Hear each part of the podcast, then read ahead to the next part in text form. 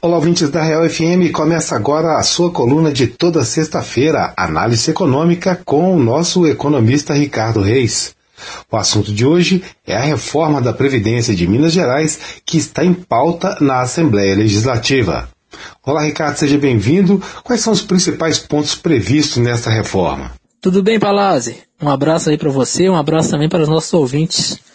Pois é, Chegou o momento que o Estado de Minas Gerais resolveu discutir a sua previdência, Palácio. E nesse mês passado foi entregue aí pelo governador, né, Romeu Zema, ao, aos deputados, esse projeto de reforma da Previdência do Estado.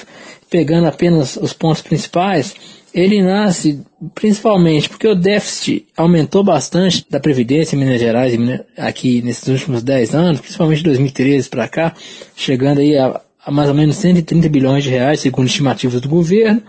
E essa reforma agora vai atingir aproximadamente 473 mil pessoas, entre servidores ativos, inativos e pensionistas.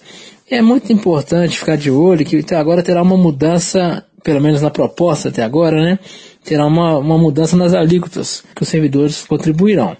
Por exemplo, quem recebe até dois mil reais vai pagar uma alíquota efetiva aí de 13%.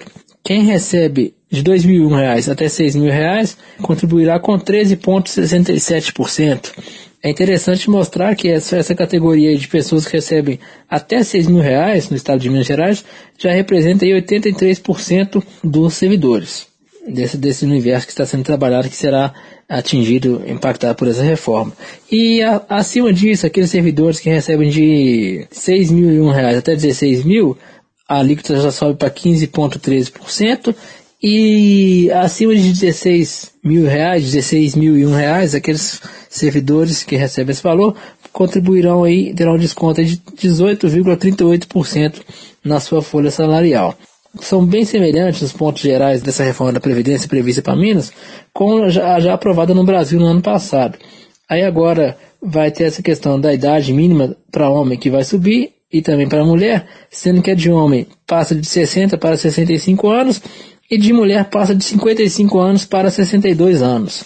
Outra questão interessante aqui é sobre o tempo de contribuição, que tem uma redução agora, o tempo mínimo né, de contribuição agora é de 25 anos, que o servidor pode solicitar a sua aposentadoria, caso tenha atingido essa idade, porém, para que ele receba o valor integral previsto, ele terá de ter contribuído aí em torno de 40 anos para receber o total.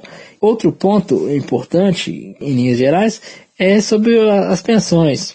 Hoje, somando esses pensionistas que nós temos no estado de Minas Gerais, e, e principalmente com a, com a, mudança da regra em 2015 e depois com alguns ajustes em 2018 e 2019 lá em Brasília, esse valor do benefício agora, que está sendo proposto em Minas, ele será proporcional ao número de dependentes e chegando até 100%. Esse valor começa aí com 60%, aí a cada novo é, dependente acresce mais 10%.